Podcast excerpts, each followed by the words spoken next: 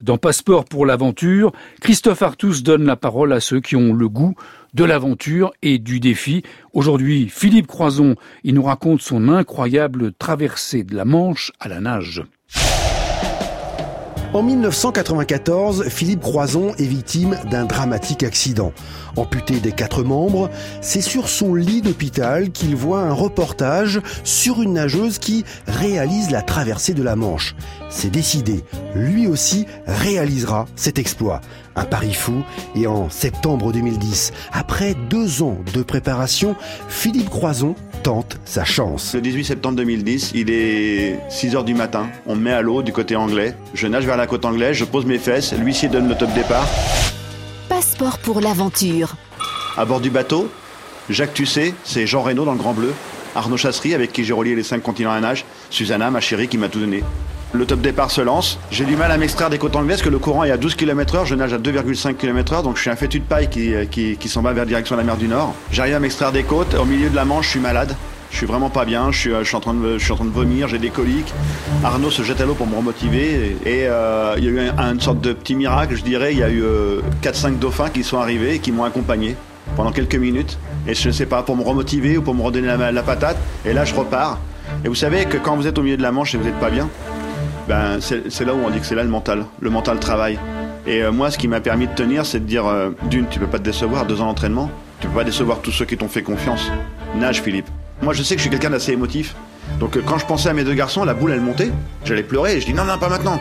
Donc, sophrologie, je respirais différemment. Donc, pour éviter, je compte 1, 2, 3, 4, tu regardes le bateau. 1, 2, 3, 4, je compte mes mouvements de bras, j'écoute mon corps. La nuit tombe, la tempête arrive. Il y a 20 km de plage entre le Cap Blanc et le Cap Griné dans le nord. Le courant m'a emmené où? Sur le Cap Griné, en pleine nuit, et la tempête se lève. Jacques et Arnaud se jettent à l'eau. Il faut imaginer, Jacques, comme je disais tout à l'heure, c'est Jean Reno le Grand Bleu. Lui, en un mouvement de bras, il vous raconte sa vie. Vas-y, Philippe, continue à droite, à droite, droite, fonce, fonce, fonce, fonce, tout droit, tout droit. Et il replonge dans la vague.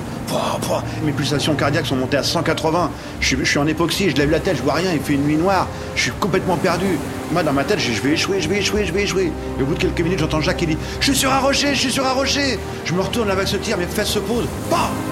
Et là, lui-ci, qui, qui avait suivi avec une toute petite embarcation, allume sa grosse lampe torche et Et je fais Waouh suis rendu, suis rendu en exclusivité, Philippe Croison, en sur France Info. Philippe Croison, c'est complètement incroyable ce que vous venez de réaliser. J'en voulais, quoi, j'ai mordu dedans, j'ai mordu, j'ai mordu, j'ai mordu, je voulais, je voulais, je voulais, je voulais y arriver parce que je voulais. Faut imaginer, voilà, il y a plus de 350 personnes qui me cherchent sur le Cap Griné. Tout le monde part sur le côté gauche du Cap Griné. Et euh, qu'est-ce qui s'est passé dans la tête de Jérémy, mon grand garçon? Il a pris son petit frère par la main et il a dit Je suis sûr que papa il est de l'autre côté.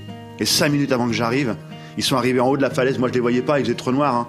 Et d'un coup, quand Jacques et Arnaud m'ont tiré, j'ai entendu Papa, papa, t'es le plus fort du monde, on t'aime Et là, tout ce que j'avais retenu en émotion en 13h23 minutes, 26 minutes, pardon, bah j'ai jeté mon masque et mon tuba et j'ai hurlé comme un fou et je pleurais, mais comme une madeleine, quoi. Quand il y a une aventure comme ça, tout le monde retient la cerise sur le gâteau, la traversée en elle-même. Pour moi, la traversée, c'était euh, mon rêve, hein. Mais le plus beau, c'est la préparation, c'est les deux ans d'entraînement avec les gendarmes en Charente-Maritime. C'est ça la véritable aventure, c'est le partage. Et il y a plein de gens que tu connais pas qui vont se plier en quatre pour que tu puisses y arriver. C'est ça qui est magnifique. Passeport pour l'aventure et Philippe Croison sur France Inter à réécouter bien sûr sur le site franceinter.fr.